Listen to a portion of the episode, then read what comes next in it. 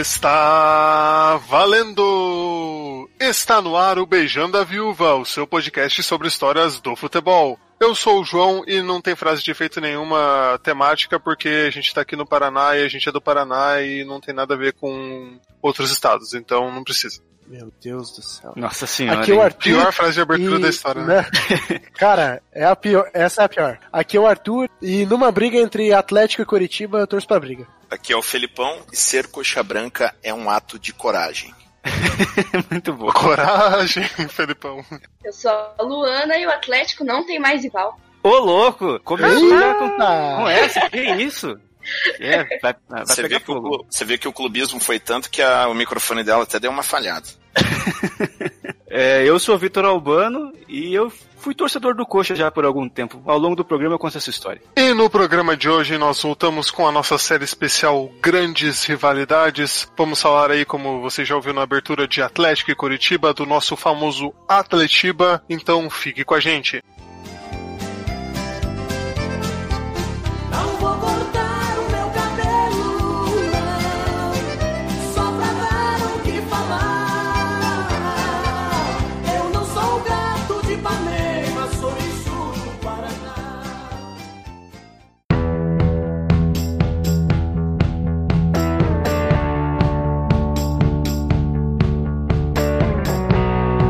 Muito bem, mais um episódio do Beijão na Viúva e mais um episódio sobre grandes rivalidades, a nossa série que começou lá no episódio 10 sobre o Grenal, né, onde recebemos nossos amigos Yuri Casari e João Vitor Dutreich, né, o colorado e o gremista, e dessa vez a gente vai falar do Atletiba. Mas acho que antes de começar, Arthur, é bom explicar melhor pra quem tá caindo de paraquedas agora, o que que é essa série Grandes Rivalidades, do que que a gente fala aqui? Bom, Vitor, como o nome já diz, né, a gente traz grandes rivalidades brasileiro e a gente traz um torcedor de cada time pra, olha só, elogiar o adversário muitas vezes, né? É, aqui a gente tá livre de clubismo, então não vem com esse papo aí de querer ofender o seu, o seu rival de uma maneira baixa, porque a gente não vai aceitar esse tipo de coisa. Senão ficaria muito fácil, né? Ah, porque o Coritiba tá na segunda divisão, ah, porque o Atlético não, não tem nada e tudo mais. Então, assim, a gente é, vai pegar hoje aqui dois torcedores fanáticos. Não, fanáticos é do Atlético. Dois torcedores roxos, aqui de Coritiba Atlético, né? Coxa branca doente. Pois é,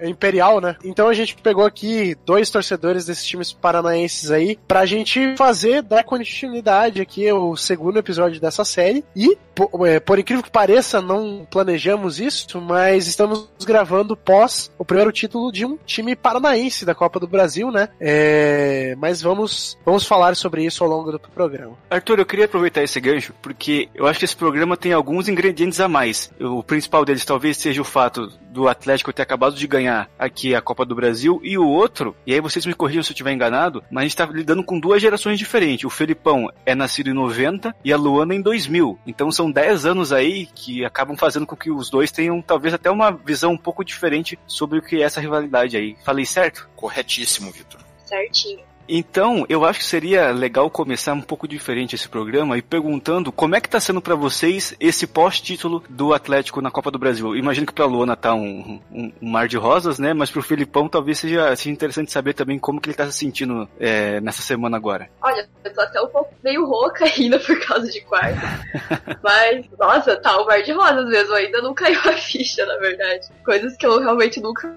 Vocês falaram aí das gerações, né? E, tipo, quando eu nasci, o Atlético tava bem, né? Ganhou, ganhou o título de 2001, só que eu era muito pequena, né? Eu não lembro. A parte que eu, que eu lembro, assim, é o Atlético mal, Coxa ganhando todos os clássicos. Então, assim, agora realmente eu tô, tô no céu agora com esse time.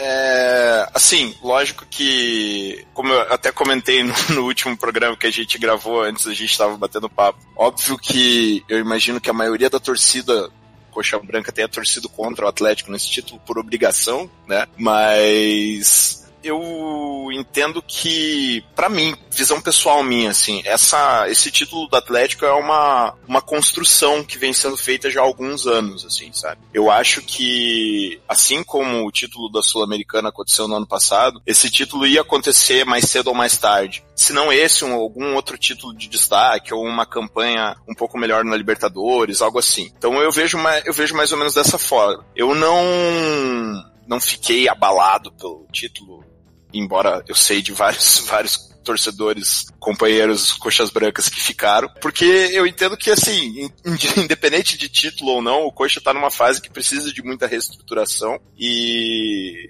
se for ver pelo um lado otimista, talvez o fato do Atlético ter ganho um título possa ser um combustível a mais nessa, nessa reformulação, nessa reconstrução que o Coxa precisa, sabe? Então não, não, é algo que me entristeceu. Mas óbvio que eu torci contra, não vou ser hipócrita, né? É, mas isso é uma questão interessante que eu até perguntar, você até já adiantou, que a longo prazo é, vai ser bom pro Curitiba ter esse combustível a mais e o Curitiba conseguindo se reestruturar, voltar uns tempos áureos assim, eu acho que acaba sendo bom pro Atlético também. Porque você tendo um rival local ali nos seus calcanhares, é, acaba sendo um combustível permanente para você sempre manter aquele nível de competitividade que o Atlético alcançou agora, né? Aquela história. Você chegar no topo é fácil, você se manter lá que é difícil. Então a longo prazo eu vejo com bons olhos as duas coisas. Concordo, concordo, Vitor. Tem até uma, uma história, talvez a Luana tenha ouvido falar disso já, eu não sei o quanto disso que é verdade, quanto que é lenda, mas de que, se não me engano, em 95 teve um Atletiba que foi num dia de Páscoa, o jogo foi na Baixada e o Coxa ganhou por 5 a 1 E foi assim, um momento, eu, eu acho que foi 95 depois a gente pode até resgatar. E foi um momento muito difícil, assim, pro Atlético. O Atlético estava numa fase muito ruim e diz a lenda que o Petralha, né, a diretoria, então, né,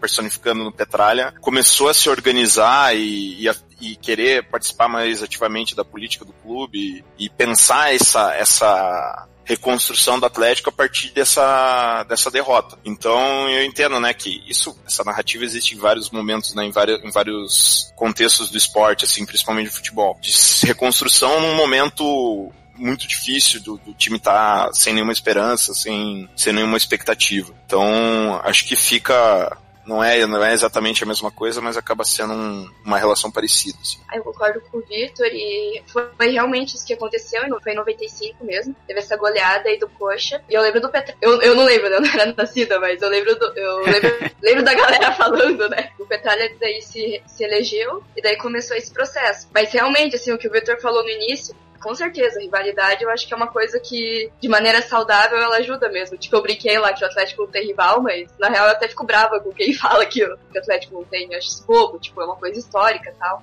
E, enfim, eu fico na, na, na real triste de ver o que o Coxa tá, tipo, se tornando assim, porque realmente tá uma situação difícil. Mas eu acho que teve muito isso, assim, de essa época de 95 foi algo ruim que, que se transformou numa uma reconstrução, né, do Atlético. E quem sabe aí seja alguma coisa, não sei se a palavra, mas ajude, né, o coxa, assim, não sei, as próximas diretorias a se levantar. Seja, seja o ponto de virada. Isso.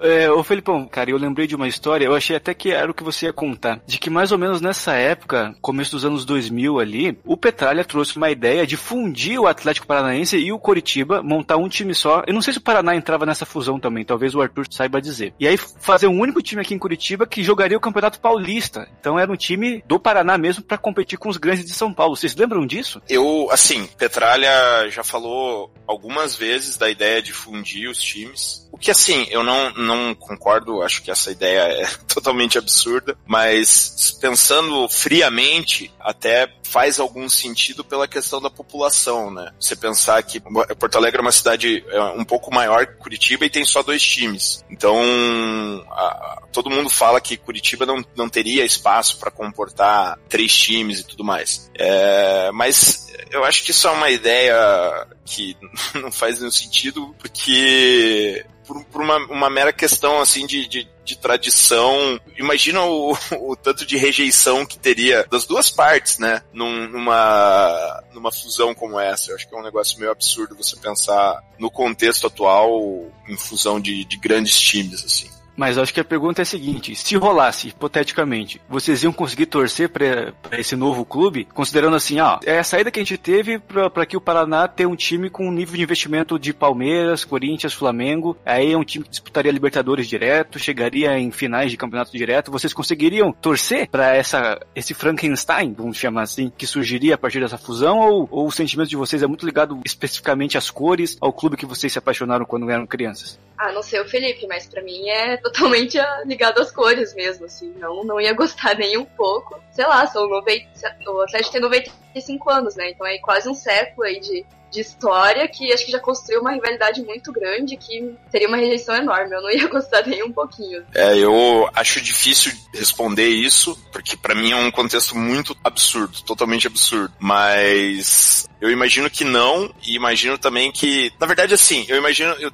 para mim depende muito do que, como que seria a construção de um time novo. Seria um time totalmente do zero? Seria uma identidade visual nova? Seria uma identidade de história totalmente nova? Ou, ou seria um time, pensando no cenário atual que o Atlético está com uma estrutura melhor, um time meio que incorporando o outro? Lógico, um time incorporando outro, obviamente que a resposta seria não. Mas mesmo uma fusão, mas que ficasse mais marcadas as características do Atlético. Por exemplo, é, eu imagino que numa fusão hoje os jogos seriam provavelmente mandados na, na arena, que é um estádio mais moderno e tudo mais. Eu já não ia gostar disso. Eu amo ver jogo no Couto. Para mim é um estádio que, por mais antigo que ele seja, ele tem muito carinho, é muito especial para mim. Eu não ia abrir mão de, de ver meu time lá, sabe? Então, esse tipo de coisa também contaria numa situação hipotética como essa. Assim. Arthur, e você que é paranista e acaba sendo meio que um coringa, até no programa de hoje, o que, que você ia achar se o Paraná se fundisse aos dois grandes rivais? Eu achar uma merda, né, cara? Primeiro que o Paraná veio de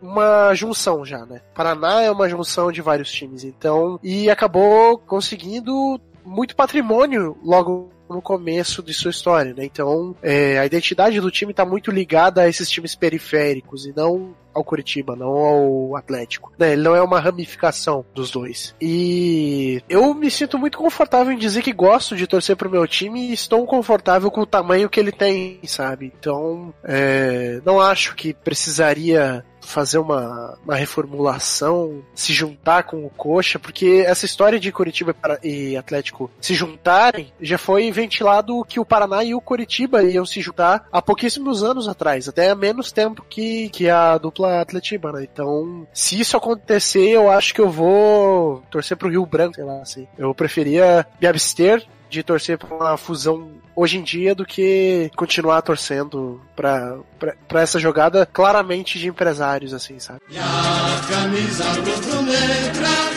só se veste por amor.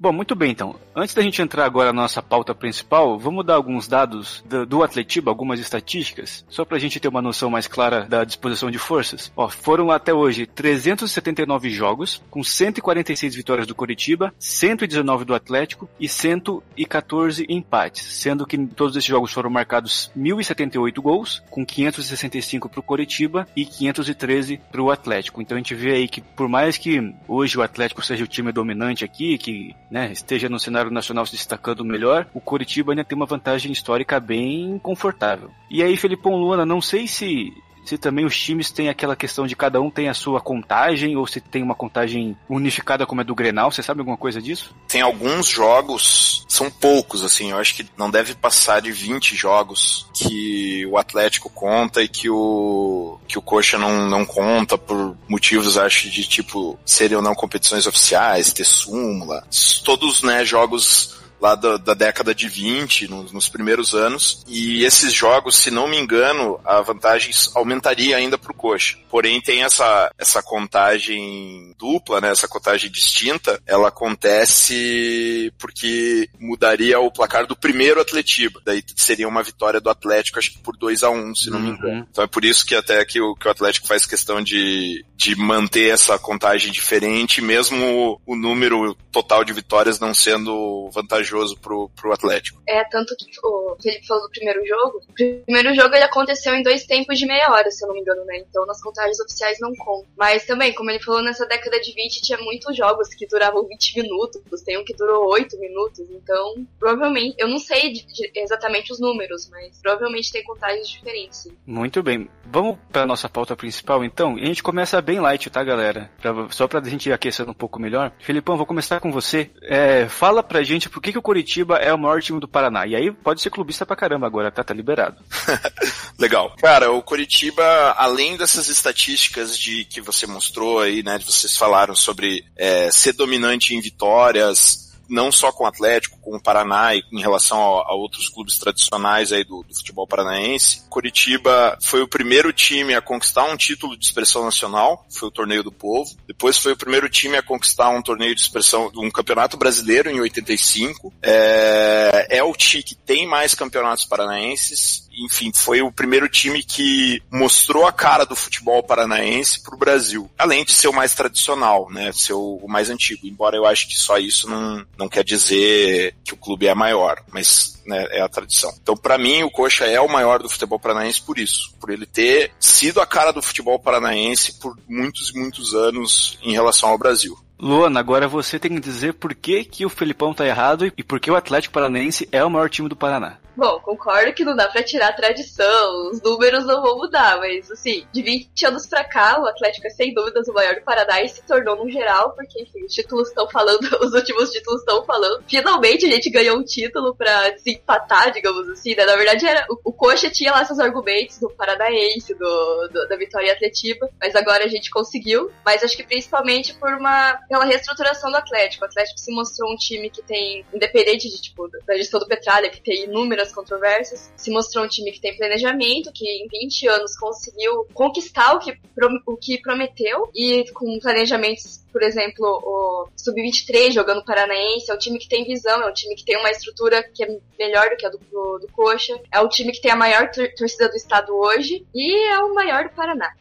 Gostei, dois argumentos muito bons. Eu ia comentar que o Felipão esqueceu da gloriosa fita azul que já falamos aqui no nosso podcast. Peço, peço perdão aos ouvintes me, me, falhou. É que essa, é uma, essa de fato é uma conquista muito, muito importante. Eu, eu tinha que ter, ter lembrado de mencionar. É que não é um título oficial, mas foi uma honraria muito importante, né? E eu acho que o Paraná é o maior time do Paraná. base, baseado em nada, né? O Felipão dá os argumentos históricos, a Luana traz a modernidade e o Arthur fala, não, porque eu acho que é. Paraná é, por isso. Muito bom. Não, e, e outra coisa assim, o meu time, eu tenho um amigo que é mais velho que o meu time. Então, ainda tem muito tempo aí pra ser desenvolvido. É, você pode argumentar que a relação, o número de títulos por anos de existência é maior pro Paraná Clube ainda, sabe? Então é um, é um ponto a favor. Cara, mas isso é um ponto a favor, entendeu? Coritiba e Atlético, quando tinham 29 anos, não tinham ido pra Libertadores ainda. Tá? Então... Errado não tá. É, é verdade.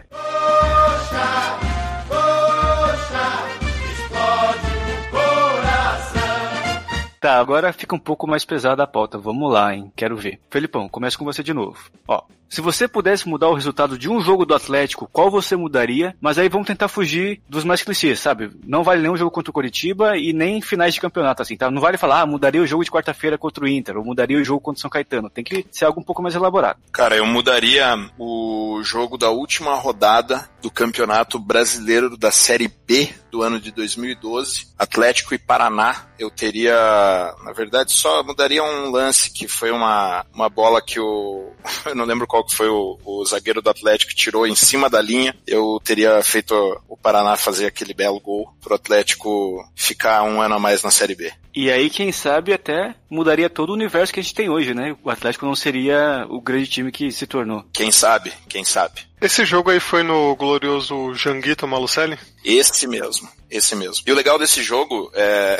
foi muito engraçado. Eu tava vendo com os amigos meus, tava vendo com amigos paranistas e, e não lembro se tinha mais algum coxa junto ou não. E o Atlético, se não me engano, tava. Não lembro se o jogo tava empatado. Ah, lembrei foi teve um pênalti pro Atlético e o São Caetano e daí pintou uma bolinha na tela. Eu falei, cara, o Atlético vai perder o pênalti e esse gol é do São Caetano, certeza. Cara, dito e feito. O Atlético perdeu o pênalti e o gol que pintou na bolinha na tela era do São Caetano, era o resultado que ia tirar a vaga do Atlético, né? Se, lógico, o, o Paraná fizesse mais um gol. Mas daí o Paraná não fez, não adiantou nada. O, o Felipão, você me desculpe, cara, mas não tem como lembrar do rebaixamento do Curitiba em 2017. Foi uma situação muito parecida, lembra? Exato. É, eu digo, cara, é, Deus gosta mais do Atlético, não adianta. só, pra, só, só pra quem não, não, não sabe, o, o Coxa foi rebaixado em 2017 quando perdeu pra Chapecoense no último lance, mas o, o Vitória tava caindo no lugar porque o Flamengo teve um pênalti no último lance e aí fez o gol que ia salvar o Curitiba, mas o Curitiba tomou o gol, foi rebaixado de qualquer forma. Inclusive tem a narração de uma rádio aqui do Paraná, é muito boa, dá até pra botar agora, que ficou, virou meme, né? Hashtag vai salvar o Curitiba, aí o Curitiba caiu de qualquer forma. Pênalti pro Flamengo. 9 30 vai terminar. Como é que é? Pênalti pro Flamengo. Diego cobrou a falta. Pênalti pro Flamengo. A, za- a zaga cortou com uma mão. Pênalti pro Flamengo, 48 Tudo minutos. bem. Tudo bem, mas explique o que que acontece agora então, Piva. Se o Flamengo converter o gol de pênalti, Coritiba está livre do rebaixamento. Só que Curitiba não pode tomar gol. E vem a Chape.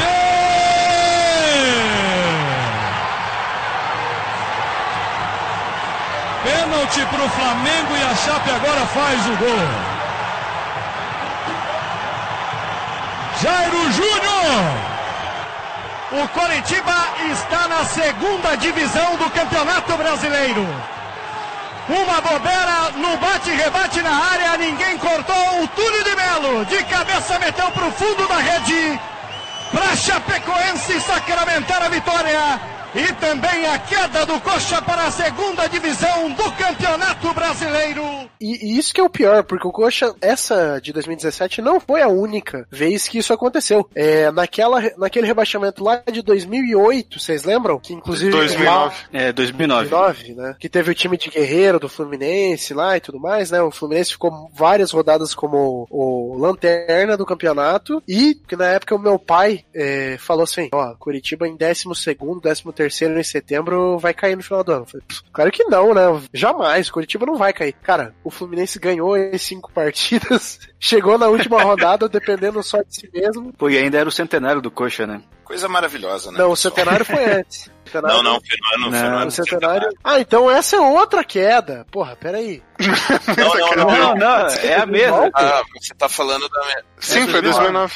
É, Foi tudo junto. Foi o centenário do Coxa, a queda pra Série B e a Ah, batalha é campal. Foi tudo o mesmo jogo. Inclusive, até eu vou pedir desculpas ao Felipão, Ah, é. os coxas estão ouvindo. Teve a musiquinha da torcida do Fluminense, né? Coxa, otário, caiu no centenário. Não concordo com isso, tá? Mas é só tô dando o que eles Ô, falaram na Cara, época. cara, pode zoar, nem dói mais. Já faz 10 anos, eu não lembro É que mais eu lembro. disso. É que eu lembro que teve. Ah, mas aí é, é outra.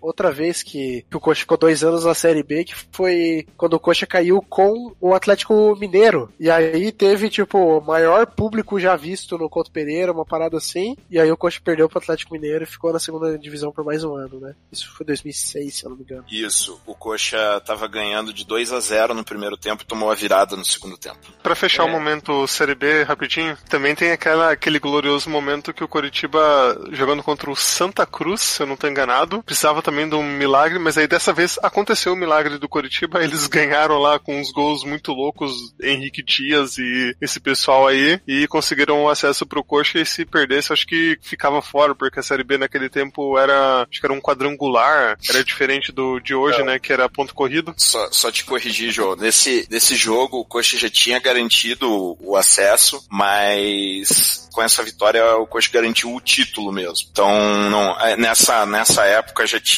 é, já não era mais o quadrangular. O quadrangular foi, a, foi a- acho que o último ano talvez tenha sido no, no da Batalha dos Aflitos, que teve todo o lance do Grêmio e tal, que por coincidência também foi no, no Recife, né? Contra o Náutico. Mas nesse ano, é, se, se não me engano, esse jogo era só pra. A batalha foi só pra garantir o, o acesso com o título da, da Série B mesmo. É, eu acho que a gente se estendeu um pouquinho em fracasso do Curitiba. então, voltando pra volta, Lua, na sua vez, você tem que, você pode mudar o resultado de um jogo do Curitiba, qualquer jogo, só não vale nenhum contra o Atlético ou as finais de campeonato, né? Não vale falar, ah, mudaria o jogo contra o Bangu. Aí seria muito fácil. Tá, antes eu vou contar uma história da minha vida que, de, sei lá, minha família é muito grande, tem mais de 50 pessoas e todo mundo é coxa branca. Tipo, todo mundo. A única pessoa que não é é minha mãe, só que ela não é de acompanhar. Ela é atleticana, daí eu herdei o atleticanismo dela, mas eu herdei, tipo, o gosto de futebol por meu, pelo meu pai, assim. E, tipo, ele sempre foi zoado a vida toda. Eu não sei por que, que eu me tornei atleticana. Hoje eu tô agradecida, mas, tipo, enfim. E eu lembro, eu lembro dessa é- da, da época que o Coxa foi o time mais vitorioso do mundo. Eu nem lembro direito o jogo que, que fez o recorde, né? Mas eu lembro que meu pai, nossa, era todo dia umas horas diferentes, assim. Então eu, eu mudaria o jogo do, do recorde do, do Guinness. Danilo, ele bate!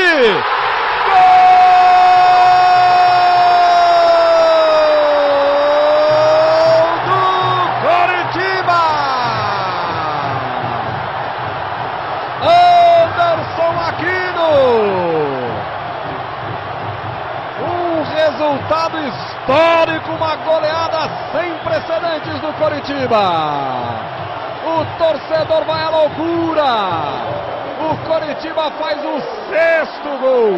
E de novo, ele foi entrando, ele foi driblando, ele foi dividindo com todo mundo e praticamente caído ele meteu para dentro do gol. 48 minutos, 6 para o Coritiba, 0 para o Palmeiras. 6 a 0. É, eu lembro bem desse jogo. Você mudaria de jogo? É, não sei se- olha, eu, eu não sei se eu mudaria, porque. Aliás, na minha abertura eu falei que eu fui torcedor do Coxa. Eu vou aproveitar o gancho e contar essa história. Porque vocês sabem que eu sou palmeirense e tal, mas eu morei muitos anos no Acre. E aí eu voltei pra cá só pra fazer cursinho. E eu pensei, poxa, tô voltando pro meu estado, vou escolher um time de lá pra torcer também, pra acompanhar, né? Afinal, vou poder ir aos jogos, vou poder acompanhar mais de perto. E a escolha natural é pelo time de verde e branco, né? Já tem as mesmas cores do meu time, é bem- um time bem mais simpático, então fiquei saber, vou virar torcedor do Coxa. Aí cheguei aqui, comprei camisa, fui a alguns jogos do Paranaense, adotei mesmo como meu time. E aí o Palmeiras veio jogar aqui. Eu pensei, poxa, primeira vez que eu vejo o Palmeiras no estádio. E qual foi o jogo? Esse jogo aí. E E aí, cara, vocês calculem o que que não foi o meu sentimento vendo o Curitiba fazendo um gol atrás do outro e eu usando a camisa do Curitiba por baixo da camisa do Palmeiras, sabe? Pensando, meu Deus do céu, cara, o que tá acontecendo, sabe? Eu me senti pessoalmente traído pelo Curitiba nesse dia. Sacanagem, cara. E aí, cara, Caraca. cheguei em casa, cheguei em casa, arranquei a caneta e falei, nunca mais eu vou torcer pra esse time na minha vida. E hoje em dia eu sou muito mais simpático com o Atlético Paranaense por causa disso. Ai, ai, mas vamos seguir. Cara, no ano, no ano seguinte vocês ganharam a Copa do Brasil, tá tudo bem, cara. Não, é, pois é, pelo menos teve isso. Mas vamos seguir aqui, ó. Felipão, com você de novo. E agora já muda um pouquinho o foco. Você tem que falar qual é o maior ídolo da história do Atlético Paranaense e por qual motivo, falar um pouquinho sobre ele. E aí não vale falar, dar uma sacaneada não, tipo, sei lá, fala um jogador muito ruim do Atlético aí. Netinho. Netinho, É, não, não pode ser, Guerron. não pode ser tipo. Cara, o foda é, não, não pode ser tipo isso, né? foda, tem que ser Morro sério. Garcia. Morro Morro Garcia. Garcia, nossa. E aí era Cara, Denis Marques. É, Pô, o Denis Marques jogou é bem no. Atlético. Isso, Não, esse aí é a craque. gente tinha que falar aí, isso aqui. Quando a gente foi fazer o Grenal e a gente fez essa mesma pergunta, a gente falou assim, ah, não vai zoar, Adriano Gabiru, enfim, né, tipo, esses jogadores assim. Só que, cara, os times paranaenses, eles têm jogadores tão escrotamente ruins, que se a gente for começar a falar assim, ah, não vai zoar, cara, a gente fica até amanhã falando nome de jogador terrível que passou por Curitiba Atlético, cara. Pra você Não, ter uma ideia, o zoado do Inter é um dos maiores jogadores da história recente do Atlético, cara. Revelados, pelo menos aqui, entendeu? É, Mas vai lá, Felipão. enfim. Cara, talvez a torcida atleticana não, não concorde, alguns concordem, alguns não. Pra mim, o maior é o Alex Mineiro, sim, pelo protagonismo que ele teve no, no, no campeonato de 2001, que foi o que colocou o Atlético no mapa. E, e eu acho, eu até assim, talvez esteja me adiantando aí na, na fala, mas é, não teve, eu não vejo não vi nos últimos anos, assim, nenhum jogador que teve um papel de protagonismo que o Alex Mineiro teve nessa campanha. Eu nunca vi no Coxa um cara com esse, com esse papel tão decisivo, assim, sabe? Então, pra mim, ele é o maior ídolo da, da torcida.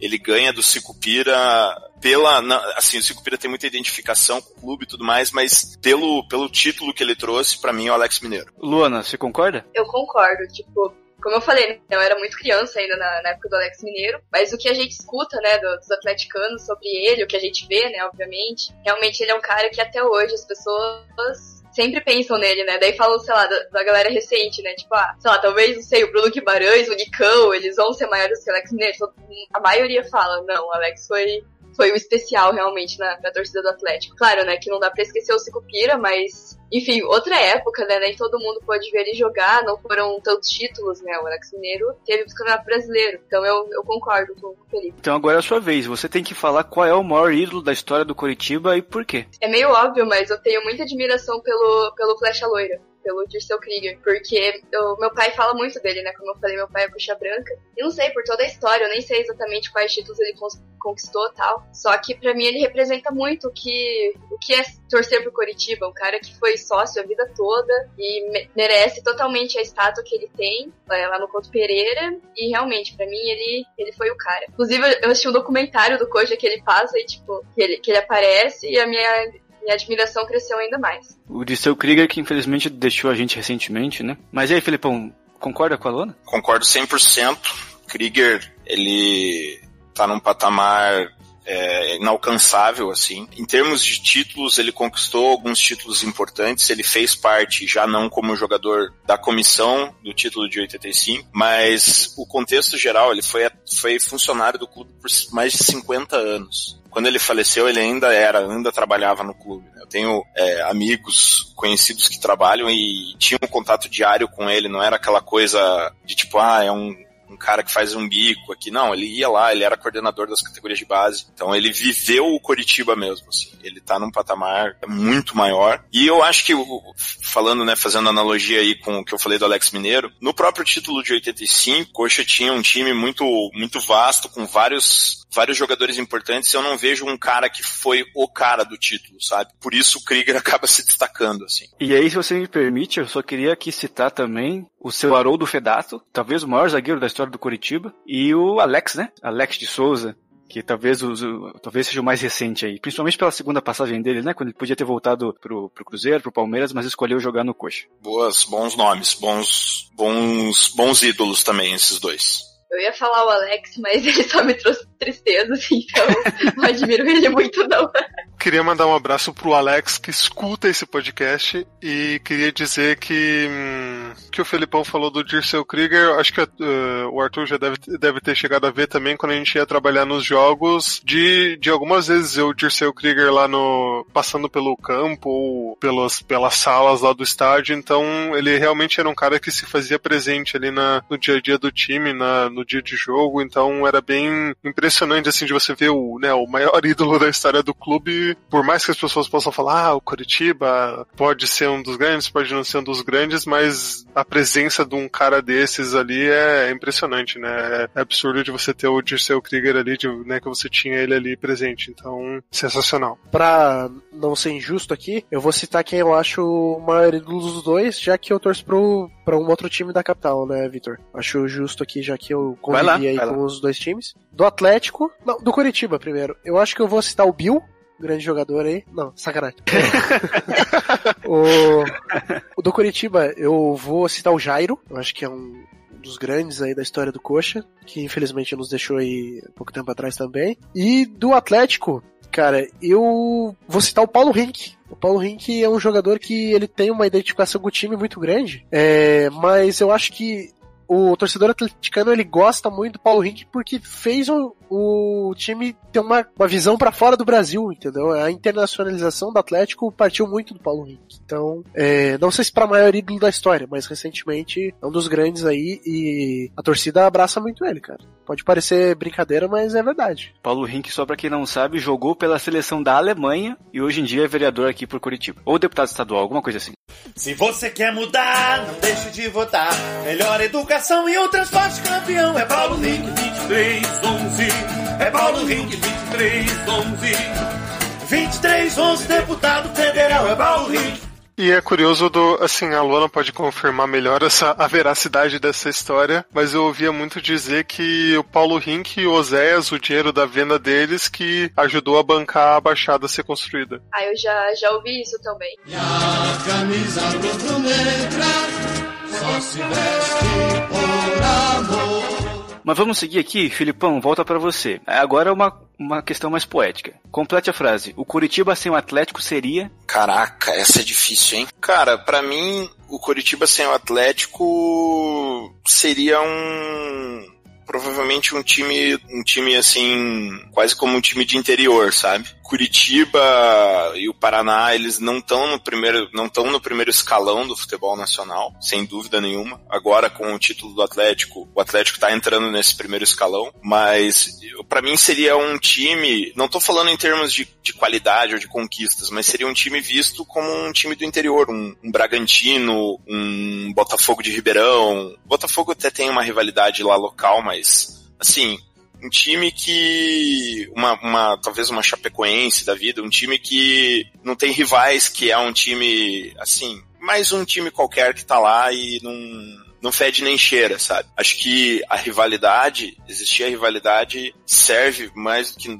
qualquer coisa para colocar os dois no mapa, assim, a nível nacional. E Luana, e pra você, o que, que seria o Atlético sem o Curitiba? Olha, é difícil até falar, porque o Atlético ele nasceu de uma fusão que foi pra rivalizar com os times, com os times grandes né, da cidade, que seria o Coxa, o Britânia. Então o Atlético não seria nada, na verdade, se não fosse o Coxa. Mas assim, né, óbvio, pensando que se o Atlético tivesse é, nascido ainda né, nessa fusão, concordo com o Felipe, seria a mesma coisa, assim, né? Eu acho que o Coxa e o Atlético foram que conseguiram dar um pouco mais de visibilidade pro, pro futebol paranaense todos esses anos, né? Esses anos aí, tipo, século XX, assim, um pouquinho no começo do século XXI, mas, sei lá, o time, o time de meio de tabela para baixo, assim. Talvez nem Série A seria. Só queria fazer um complemento. A Luana citou a fusão que, que originou o Atlético. Um dos clubes, que é o América, né, que formou o Atlético, ele foi formado, inclusive, por uma dissidência do Coritiba. Então é, é um, um grupo que saiu do Coritiba, formou seu clube e que mais tarde acabou girando o maior rival, né? Que é uma história até parecida com a do, do Fla-Flu lá no Rio de Janeiro. É, isso na verdade é uma questão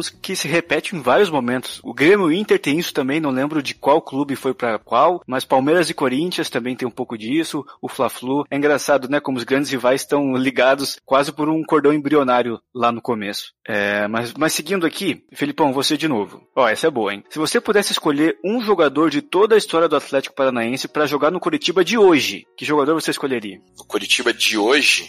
Vários, né? Qualquer um, né? Deixa eu começar. É, goleiro Neto, tá ligado? Tipo, tipo, um por posição já, né? Não vai escolher o Alex Mineiro que o Rodrigão já tá ali, cara. Já funcionou, É, já. então é isso que eu já tô tá- pensando. Se fosse, se fosse um, um jogador qualquer, eu talvez escolheria o, o, o Alex Mineiro, mas é, quem que, quem que, Alexandro. quem que é um, um zagueiro, um zagueiro bom, assim, o Rodolfo, talvez? De, de toda a história? É, Fábio então. Eu queria, eu queria, de fato. Ah, é que de toda a história é, é pesado falar o, o Rodolfo. Eu tô tentando pensar num outro zagueiro que foi, tipo, mais, mais sinistro que Ó, quem que era a dupla de zaga em 2001? Rogério Correia e Nem. É, pois é, não, não melhora muito não. Não, já sei, cara. O, o, o Durval, né? O Durval jogou no Atlético. Durval, do, que Zagueiro. carreira no- Ah, o xeri- xerifão lá. Isso, Durval. Ele Aquele. jogou, ele jogou, né, no Atlético, em, no... Acho que ele foi do time de... Da, da Libertadores, da, Isso, da Libertadores. é. Eu escolheria o Durval. Na, lógico, Durval no seu auge, né? E pensando no Curitiba de hoje, que tá capengando na Série B. Cara, é essencial seria. É, muito Dá bom. a faixa, dá a faixa pro seu Durval. E você, Luana? se você pudesse escolher um jogador de toda a história do Curitiba pra jogar no Atlético de hoje, quem que seria? Olha, eu escolheria o Miranda pra, pra ser reserva do Robson Bambu. Desculpa, gente, eu tô muito. eu tô, muito iludida com esse. Não, mas de verdade, eu acho. O Miranda não jogou muito no Coxa, mas eu acho ele um. Eu admiro muito ele, assim, tipo, acho um puta zagueiro, mas eu escolheria ele. E, enfim, não dá pra não pensar no Alex também, né? Eu acho que qualquer um queria ter, o- ter o Alex pra jogar aí no time. Seria titular, com certeza. O Alex jogaria no lugar de quem? Olha, Olha, é que assim, agora esse time aí eu tô iludida demais. mas eu acho que ali no, no Citadini, ali- apesar que o Citadini foi muito bem, mas onde ele tá ali, dando espaço pro, pro Bruno Guimarães, acho que Bruno Guimarães e Alex seria uma ótima dupla. Ah, não. Ô? Luana, você vai me respeitar. Mas se- você tem o Alex na mão e falou, pô, mas o Citadini tá bem ali, né? Calma lá também, né? É o Atlético de hoje, gente. Mas Ô, olha, Não, não, claro que é, mas- é brincadeira, mas o né? Nem Alex compara o Alex. auge. o, não, mas o Alex. Sim, não, o Alex do auge, com certeza. Desculpa, o Alex hoje tinha vaga em qualquer time. Ele joga demais. com certeza, com certeza. Arthur, quer participar dessa também? Posso escolher um de cada? Escolhe aí. Bom, eu vou querer o Alexandro, do Atlético, e o Alex, do Coxa. Se bem que o, o Matheus Anjos tá, tá voando também, né? Não sei também. João Ó. Pedro. Ó, Felipão, voltamos pra você. Ó, tirando o Atlético, qual é o grande rival do Coritiba? E, e aí, vamos considerar Paraná Clube? Vamos desconsiderar? O que vocês acham? Porque é a escolha óbvia, né? A não sei, Felipão, que você acha que tem um, um time que seja mais rival do Atlético É, o que Grêmio. o Paraná. É, sei lá. É o Ah, Flamengo. Não, eu não. Eu, É. Pra mim, a, a escolha óbvia seria o. Seria o Paraná. Mas.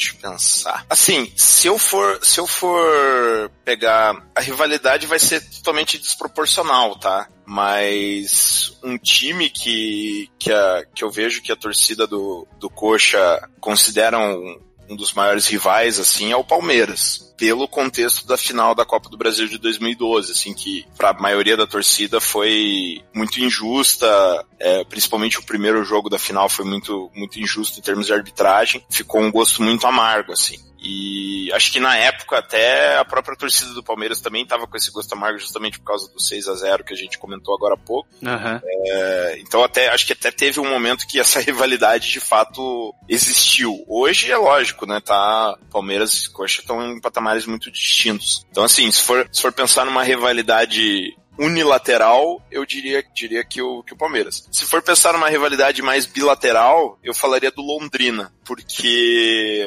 o Londrina tem um, uma a, a cidade, né, tem toda tem uma rivalidade grande com Curitiba, assim, e, e, o, e a torcida do Londrina, especificamente, o time que eles mais detestam é o Curitiba. E nos últimos anos, com o crescimento do Londrina, eu vejo que é, a, o time, a torcida do Coxa começou a dar mais atenção pro Londrina, assim, enquanto um, um rival local, sabe? É, acho que tá num nível quase próximo do Paraná já. E pra você, Luana, tirando Curitiba, qual é o grande rival do Atlético? E aí vamos considerar o Paraná de novo.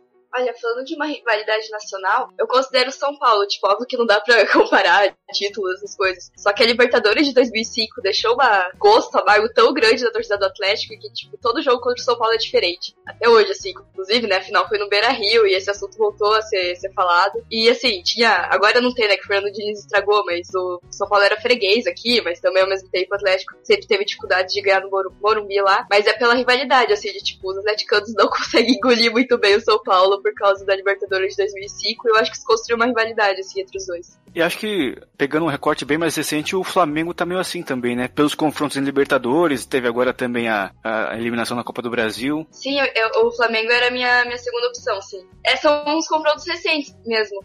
Mas a, é outra, daí outro caso. A, a Copa do Brasil de 2013 também deixou um gosto amargo da, da Uhum. gente. Eu lembro que eu era pequenininha, foi bem triste. Mas, sim, eu acho que esses dois times, assim, e quando tem jogo dos dois aqui na Arena, óbvio que tem a questão da, tor da, da torcida deles, que daí vai lotar mais. Mas, tipo, os atleticanos gostam de assistir esses jogos, assim. Sempre é jogo de, de casa cheia. Eu só queria falar que eu fiquei me sentindo mal agora que a Luana falou. Na final da Copa do Brasil de 2013, eu era bem pequenininha, fiquei muito triste. E, tipo, eu tava no segundo ano de faculdade. Você era bem pequenininha, né? Eu tinha 13 anos, velho. É, É, uma das é. minhas memórias mais recentes, assim, com o Atlético, na verdade. Meu Deus.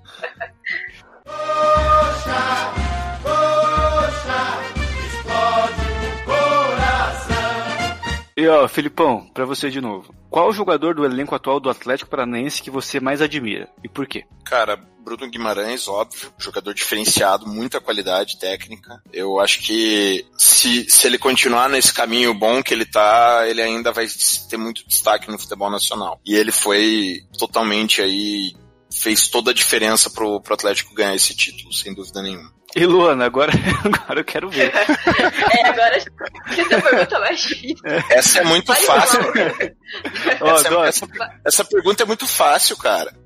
é, mas ó, do Pode elenco do falar. Coritiba atualmente, qual é o que você mais admira? Qual jogador você mais admira? Vale falar o Wilson ou desconsidera, já que ele tá emprestado? Não, acho que desconsidera, hein? Considera? Hum. Meu, não sei. Ah, o Rodrigão, né? Grande artilheiro. Não, sinceramente, assim, é o que tá ajudando o coach, eu admiro ele por, por Mas- ter ânimo aí pra, pra fazer seus gols. Você escolheu o time do coxa inteiro, Luana. Então é o que sobrou pra mim. De repente um Alex Eu, Muralha. eu admiro. Ah, ah, não, não dá, né? Desculpa, mas não dá. Mas, ó, Poxa, o Alex anos ele é um. atrás- Ele é só um ser humano. Tadinha. Mas eu lembro que uns dois anos atrás, quando o Vitor Carvalho ele surgiu, é o piada base do, do coach, ele vai saber. Eu lembro que eu achava ele muito bom, já que ele ia ter futuro, mas tá decepcionando aí. Entregou o gol pro Londrina, e então eu fico com o Rodrigão. Meu Deus. Pra que falar nesse nome? Sacanagem. Eu só ia falar do Wilson, que realmente eu admiro ele, assim, tipo, ele é um, nossa, um goleiro excelente, assim. E já ajudou muito, muito o coach. Como eu tô quase brincando junto aqui, eu posso dar os dois que eu mais admiro aqui também, Vitor. Vai lá, Arthur. É, no time do Atlético, eu admiro muito o Lúcio Gonzalez, porque é o segundo argentino que mais ganhou títulos na história, perdendo só pro Messi. E no Curitiba eu vou citar o Alex Muralha, porque eu não admiro o futebol, mas sim admiro a pessoa Alex A Muralha. pessoa- Afinal de tudo, Entendeu? apenas um ser humano, né? Apenas o ser humano, e cara, é um cara que soube lidar com a pressão aí, e foi pro Japão e voltou pro Curitiba. E logo na primeira partida defendeu uma falta inacreditável contra o Paraná, que se tivesse o Puscas dos goleiros, tinha ganho é, essa defesa, cara. Porque inacreditavelmente a defesa do Alex Muralha, coisa que só acontece com o Paraná, né? Muito bem. E agora, Filipão, a última, hein? Qual é o momento da história do Atlético Paranaense, e aí pode ser um jogo, um título, ou até algo extracampo, que coloca o time ali entre os principais clubes do futebol brasileiro? É, para mim, o período entre 2001 até 2005. As campanhas, a campanha de 2001 do Atlético, que foi o título, embora é, alguns coxas brancas tentem é, falar que ah, porque foi contra o São Caetano, não interessa. O título do Coxa foi contra o Bangu e o Coxa teve uma puta campanha, tirou vários, vários times muito grandes no caminho e com o Atlético aconteceu a mesma coisa. E mais do que isso, né, depois desse período, a campanha de 2004, vice-campeonato e o vice-campeonato da, da Libertadores, acho que colocou o Atlético num patamar que ser um, um clube conhecido e também é, eu acho que foi mais ou menos por ali quando a arena foi foi inaugurada e tudo mais começou a se construir o que tem até hoje de o Atlético ser um time muito difícil de ser derrotado em casa toda a mística do caldeirão né que tem do, do, do Atlético e a galera fala hoje da grama sintética, isso aí é, é a maior bobagem que existe. O Atlético sempre foi um time difícil de jogar em casa. Então, esse período, acho que dá para colocar de 99 até 2005. Esse período foi um período chave assim para o Atlético, falando desde a construção da arena até é, essas conquistas, essas campanhas históricas aí. Em 99 tem a seletiva para Libertadores também, né? Não é um título oficial, mas que o Atlético foi uma conquista bem importante, que acho que foi o primeiro tijolinho na, na construção desse novo Atlético, né? Sem dúvida. E para você, Luana, qual é o momento da história do Coritiba? E a mesma coisa, pode ser um jogo, um título ou algo fora do campo que coloca o time entre os principais do futebol brasileiro. Eu acho que só o fato de ser campeão brasileiro já coloca. Então, é, foi um time que aí em 85 era excepcional. É como o Felipe falou, não interessa se foi Bangu, se foi São Caetano. O Coxa eliminou o Flamengo com o estádio lotado. O Atlético. Não lembro se o Atlético Mineiro, na verdade. Mas eu lembro do Flamengo. E, enfim. E foi, eu acho que junto com o Atlético, que a gente falou anteriormente, foi uma rivalidade que se consolidou e trouxe o futebol paranaense mais forte. Deixou o futebol paranaense mais forte. Mas o, o Coxa foi o primeiro campeão nacional. É, do Paraná, isso não, não é dúvida. Isso faz o Coxa figurar entre um dos grandes do Brasil e um clube de, de Série A, com certeza. Ó, oh, e agora pra gente fechar de vez, uma pergunta que vale pros dois. Qual é o maior atletiba de todos os tempos que nunca aconteceu ou então que vocês gostariam de ver em alguma competição assim? Cara, para mim é, um, um Atletiba que eu gostaria muito de ver seria um Atletiba numa final de Copa do Brasil. Isso com certeza seria histórico, assim. Para mim valeria muito. Seria seria um, um momento porque acho que além de da rivalidade em si mostraria um seria mostraria uma grandeza dos dois times de chegarem na final da competição também né? E teve algum Atletiba assim que você achou que ia acontecer em alguma competição grande e acabou não acontecendo? Você lembra de algum caso assim? cara não me lembro. Teve, acho que no, em 2011, quando o Coxa foi pra final contra o Vasco, o Vasco eliminou o Atlético. O Atlético não tava com um time tão bom na época, mas eu lembro que não foi um jogo assim, eu não lembro exatamente dos placares, mas eu lembro que não foi tipo uma mamata pro Vasco, tipo Atlético, o Vasco passou o carro. Se não me engano, foi foi um jogo disputado e até tipo se ventilava essa hipótese assim de tipo, ah, se o se o Atlético passar, de repente poderia pegar o Coxa numa fase final, enfim. Acho que foi o mais próximo talvez que tenha acontecido. É porque foi Vasco e Atlético nas quartas de final, e aí quem passasse enfrentaria o Havaí, né? Todo respeito ao Havaí, mas um adversário bem acessível. E do outro lado foi Curitiba e Ceará semifinal. Então, Exato, dos- exato. dos- de todos esses quatro aí, talvez o talvez fosse a melhor chance mesmo. E pra você, Luana, qual é o maior Atletiba de todos os tempos que nunca aconteceu ou que você gostaria de ver acontecendo? Ah, eu, pode seguir o Felipe? eu vou, Vai lá. vou, ir na, vou ir na Copa do Brasil também, porque, enfim, dia de atletismo sempre é diferente, né? Sempre a cidade para, assim, só fala disso. Pelo menos na minha visão. E, nossa, realmente, é, na real é um sonho, assim, ver, tipo, os dois times lutando sempre lá em cima. E eu acho que, nossa, seria uma, uma mística toda diferente nesse dia de jogo e seria incrível ir pra Baixada, sempre é bom ir pra Baixada em dia de Atletiba. Nunca fui no jogo do Couto em Atletiba, mas gostaria de ir também. E nossa, a cidade ia parar e realmente é uma Atletiba dos sonhos. Mas assim, vocês não gostariam de ver um confronto de Libertadores também? E aí nem, nem precisa ser final, mas oitava de final, quarta de final. Ou é demais? Ah, eu acho que é demais pensando nos dois clubes, assim. Mas, mas no futuro próximo, nossa, imagina. Que Eu- sonho, né, ver uma Libertadores, assim. Eu até queria, mas meu time não colabora, né, Vitor?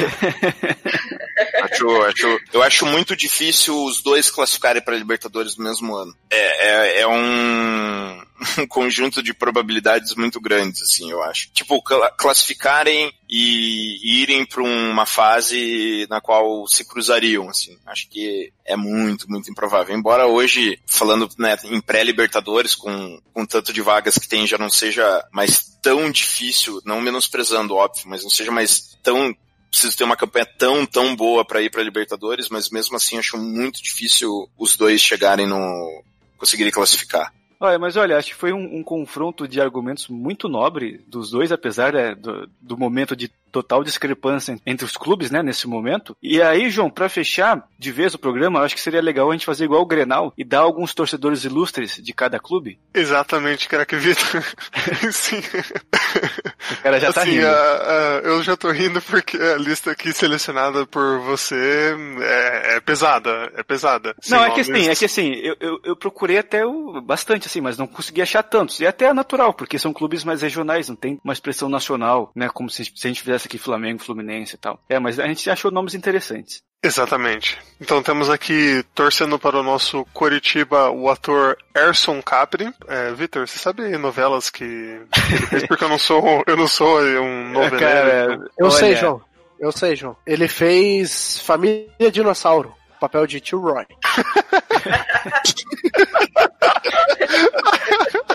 Caraca, parece uma citação do choque de cultura.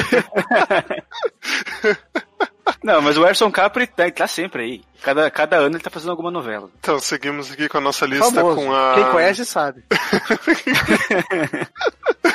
Quem sabe, sabe. É, seguindo com a nossa lista também aqui a atriz Guta Stresser, que fazia. Eu esqueci o nome dela na, na Grande É Família. a, Bebel da Grande Família. Bebel. Exatamente. O que pra mim é uma surpresa muito grande, que eu jamais imaginaria que a Guta Stresser fosse curitibana, sabe? Porque ela não tem nada do jeito do curitibano ser. Não, e inclusive ela fazia campanha pra virar sócio do Coxa há um tempo atrás aí. Olha aí.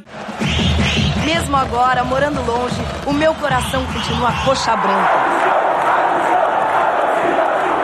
Isso eu tô aqui, pra convocar a torcida. O Coxa precisa de mim, de você. Vamos lotar o ponto. Conheça as vantagens de ser um sócio torcedor do Coxa. Participe da campanha Sou Eternamente coxa e ajude a patrocinar o nosso time. Entre no site, ligue, participe. Exatamente. Já encontrou a Guta Stresser no Couto Pereira, Felipão? Infelizmente não. Gostaria muito de encontrá-la. Fica o Grande convite aí, fica o convite aí pra promover esse encontro aí o mais breve possível. Pois é, vamos, vamos, vamos temos que olhar as agendas aí, mas acho que vai rolar em breve. E temos aí de novo a presença do nosso prefeito Rafael Greca, o Rafinha, que também é torcedor do Coxa. Pera aí, Rafinha, Rafinha é sacanagem. Rafinha Mas não sou eu falo. É assim que eu chamo ele. Eu chamo ele de Rafinha. Aí eu, aí eu de tanto eu chamar ele de Rafinha, o João pegou. Eu, eu gosto, eu gosto de chamar o Rafael Greca de um milagre biológico.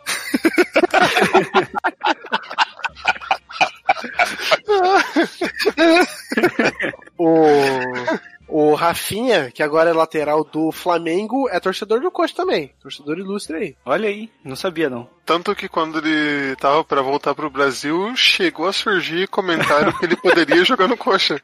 É, é, mas ele, assim, ele já falou que quer encerrar a carreira no, no Coxa. Ele, ele e o Miranda, né? Os dois são, são da base, foram revelados né, no clube e, e são torcedores do clube também. Uh, Não, mas assim, o cara que cogitou o Rafinha no coxa nesse momento, tendo em vista que o Flamengo também estava interessado, olha, muito boa vontade do cara. Com todo respeito aí, mas. Não, É, eu sou obrigado a concordar. É, é engraçado que agora, recentemente, teve essa história do Rafinha, né? Tá voltando pro Brasil, lateral. E aí eu tava lendo a tribuna um dia, assim, e aí tava assim: Rafinha fecha com o Coxa. Sabendo da história do, do Rafinha, ele sendo um torcedor do Coxa, tendo sido revelado aqui, eu falei, poxa, maior jogador da Série B de todos os tempos, né? E aí eu fui abrir a matéria. E aí era o Rafinha do Cruzeiro que veio pro Coxa. Clickbait. Cara, esse foi um clickbait que eu caí. Grande Rafinha. É, seguimos a nossa lista aí com humorista Diogo Portugal.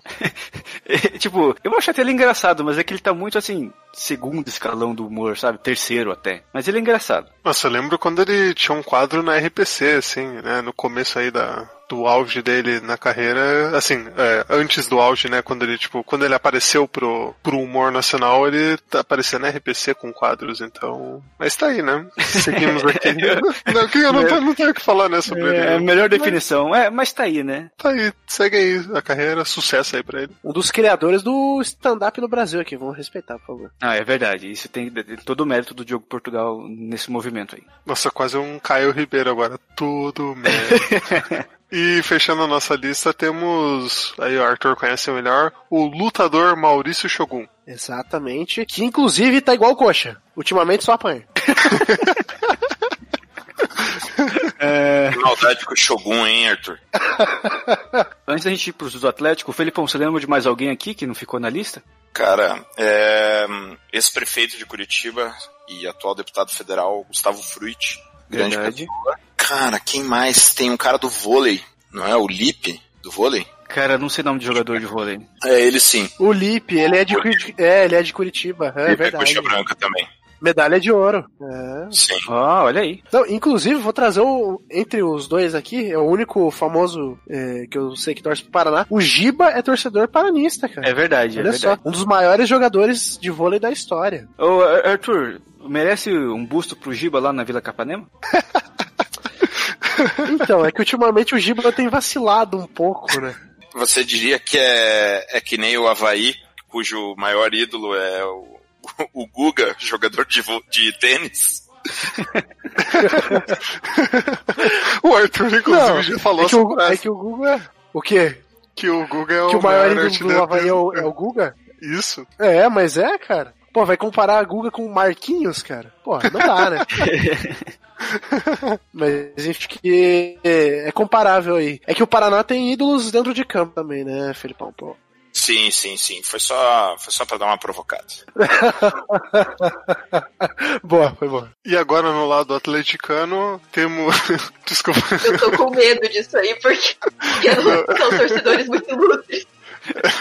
temos aqui. Não acredito que o Vitor escreve as coisas, é eu, fica eu, engraçado. já sei, eu já sei quem vem aí, cara. Seguimos uh, o primeiro da nossa lista aí, o ator Alexandre Slaviero. Que era o Kiko de Malhação. Quem tem a nossa idade aqui vai lembrar dele. puta ator. Grande Alexandre Zaveiro, um abraço pra você. Seguimos aí com. Oh, peraí, o, e o, o João. E depois ele também fez aquela novela Duas Caras, ele era o Heraldinho. Mais um show de atuação dele. Esses nomes. Meu Deus do céu. Peço perdão, eu não sou ouvinte. Seguimos aqui a nossa lista com o ministro ex-juiz Sérgio Moro. Inclusive, depende da sua orientação política, Ai, ai. se você acha legal ou não que ele, né? Aí eu não Mas vou deixar mais comentários. Mas inclusive ele já foi fotografado na Arena da Baixada assim, meio disfarçado, sabe? Então ele era um cara que frequentava a arquibancada. Já tem várias fotos dele de Tipo, bonezinho, assim, tentando disfarçar. É tipo o Mauro César na época que ele não queria que, que soubesse que ele era do flamenguista, né? Ele- Sensacional a foto dele no slide. Oh, mas olha só, eu não sei O- se vocês sabem, se todo mundo sabe aqui, mas a gente tem um grande imitador aqui no programa que é o Arthur. E ele faz uma imitação do Sérgio Moro brilhante. Então eu queria, se fosse possível, eu queria pedir pra saber como é que seria o Sérgio Moro comentando o título de quarta-feira. É. Eu, eu gostaria de dizer é, que o time do Atlético é, vem conquistando títulos, é, é, principalmente agora da Copa do Brasil, né? É, o, time aí com o grande jogador Orone, né? O, Bruno. É, felicidade agora. O Thiago Nunes talvez se aposente no final do ano. E pode ir já, já ministro esporte, já. Vou falar com o Bolsonaro pra conseguir um cargo pra ele. É, muito bom, muito bom, ó. Brilhante, muito bom. É, João, Mas segue segue, aí. Segue aí. Seguindo a nossa lista, temos Emanuel. do- O Vitor escreve aqui, me derruba. Ué? Emanuel do Ricardo Emanuel. Eu escrevi Emanuel do Ricardo Emanuel, pra gente saber. Porque se você fala só Emanuel, ué, é, qual é Emanuel? grande. O Emanuel do Ricardo Emanuel, pronto. Mas enfim, esse, esse aí, o Emanuel, realmente é um atleticano, acho que ele também foi visto várias vezes aí no, na arena. Então, esse, esse é ilustre mesmo. E pra fechar a nossa lista, temos talvez, aí vocês podem me corrigir, vocês que são nativos de Curitiba, que é o maior poeta curitibano e paranaense da história, que é Paulo Leminski. Sim, sim, ele, é, ele era atleticano. E também era o maior poeta de Curitiba. É, Nascido sim. aqui, né? Com certeza. É, mas, ó, João, tem uma história também de que o Santos Dumont foi sócio do Atlético Paranaense e eu fui averiguar. É verdade isso, mas é um pouco melhor a história, porque o Atlético, ele foi, ele é o resultado da fusão do América e do Internacional. Acho que é isso, né, Luana? Os dois times que originaram o Atlético. Isso mesmo. E aí o Santos Dumont teve em Curitiba na década de 10, 1916, por aí, e foi algum evento ali que, que tinha avião, que ele pousou com o avião no meio do, do Joaquim Américo Guimarães, foi algo assim, não sei qual é o contexto. E aí ele foi convidado a ser sócio do Internacional, e ele assinou lá a ficha de, de associação, inclusive na ficha tá lá, profissão inventor, achei fantástico isso. Sensacional. E aí, e aí depois quando teve a, e aí depois, quando teve a fusão do Internacional com o América, o, o Santos Dumont acabou se tornando também sócio do Atlético Paranaense, né? Mesmo, imagino, nunca tendo visto um jogo, nunca tendo vindo a Curitiba depois dessa situação, mas ele foi sim, de fato, é, sócio do Atlético Paranaense, cara. Que coisa. O cara vem pra Curitiba, tá ligado? Tipo, a única pessoa no mundo que tem um, um, um avião é o cara, tá ligado? Uma galera esperando, ele pousa lá, assina um papel e vai embora, sabe? Cara, devia ser muito maneiro esse ser o Santos Dumont. Cara. E vai embora no próprio avião. É, cara, pilotando, cara, que foda. E tem gente que paga pau pro Bruce Dixon ainda, cara. Que eu acho que é muito fácil quando você pode pilotar o seu próprio avião no momento onde os aviões são fabricados em escala industrial. Outra coisa é você pilotar o seu próprio avião quando você inventou o avião. E só tem um. Pois é. Bom, fechamos aqui esse mais um episódio da série de grandes rivalidades. Eu acho que foi bem bacana a gente falar. É, nem Atlético nem Curitiba são do considerado G12, né? Como muitos dizem. Então é muito legal a gente ver que existe uma rivalidade muito grande com times fora do eixo, fora da grande mídia, né? Então eu acho que se a gente conseguir fazer episódios futuramente aí de Bahia e Vitória, de Sport Santa Cruz, né? Vai ser muito legal a gente conseguir permear essas grandes rivalidades ao longo de todo o Brasil. Então é muito bacana a gente conseguir já começar esse recorte de procurar as grandes rivalidades pro, do Brasil, fora aí de Rio, São Paulo, até Minas Gerais. É, queria agradecer demais a Luana, que tá aqui pela segunda vez falando com a gente. Luana, valeu demais você estar tá com a gente. E é muito legal aí essa fase do Atlético. A Luana talvez seja a maior picana do meu Facebook. Às vezes eu até fico de saco cheio de tanto ver coisa do Atlético que ela compartilha, mas é sempre muito legal. Valeu demais, Luana. Ah, eu que agradeço pela participação, né? Pelo segundo convite. Já foi muito legal, né? Participar daquele podcast sobre futebol feminino. E tamo aí para as próximas. Muito legal conversar com o Felipe também. Poxa, um rival aí de, de respeito. E é isso, valeu e torcer aí pra fase do Atlético perdurar por mais uns anos aí. Agradecer também ao Felipão, que já é quase membro aqui, tá gravando mais do que pessoas que deviam estar aqui toda semana, né? Então valeu demais aí, Felipão. Olha a alfinetada, hein?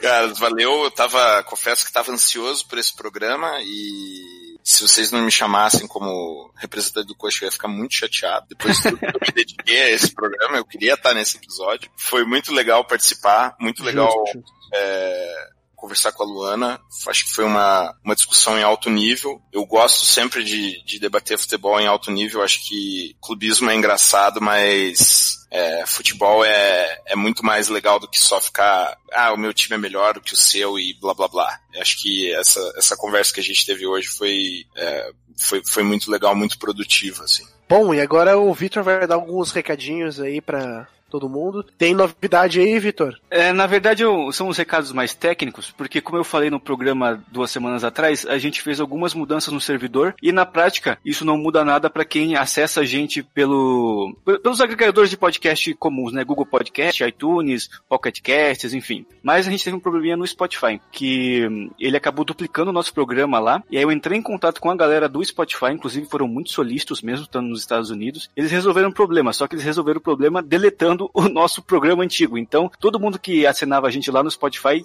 deixou de assinar. Então, se você é o seu caso, só confere lá e segue a gente de novo, porque a gente tava num número bem legal de, de assinantes, batendo 300 praticamente, e agora a gente zerou de novo, né? Então a gente conta com vocês para voltar aos números de, de antigamente. E outra coisa, é, no dia 20 de setembro do mês passado, eu e o Arthur tivemos lá no, no 4231, no podcast dos nossos amigos, falando sobre, sobre a Copa do Brasil Reversa, que é praticamente um spin-off do programa que a gente fez aqui no Beijando a Viúva sobre a Copa do Mundo Reversa, né? E Arthur, ficou muito legal o programa, acho que vale indicar pra galera. A gente já fez a chamada, né, quando a gente foi participar, e agora só reforçando o convite, ficou bem legal, e tá sendo bem legal pra gente também esse intercâmbio com eles lá. Bom, são esses os recadinhos então, galera. Atualizem lá o feed no Spotify, que a gente tem muitos ouvintes lá do Spotify, principalmente, eu acho que é a nossa principal forma de comunicação com vocês. E dos outros feeds, podem ficar tranquilos, tá atualizando normalmente. Então é isso, galera. Valeu demais por terem ouvido a gente até agora e tchau, tchau.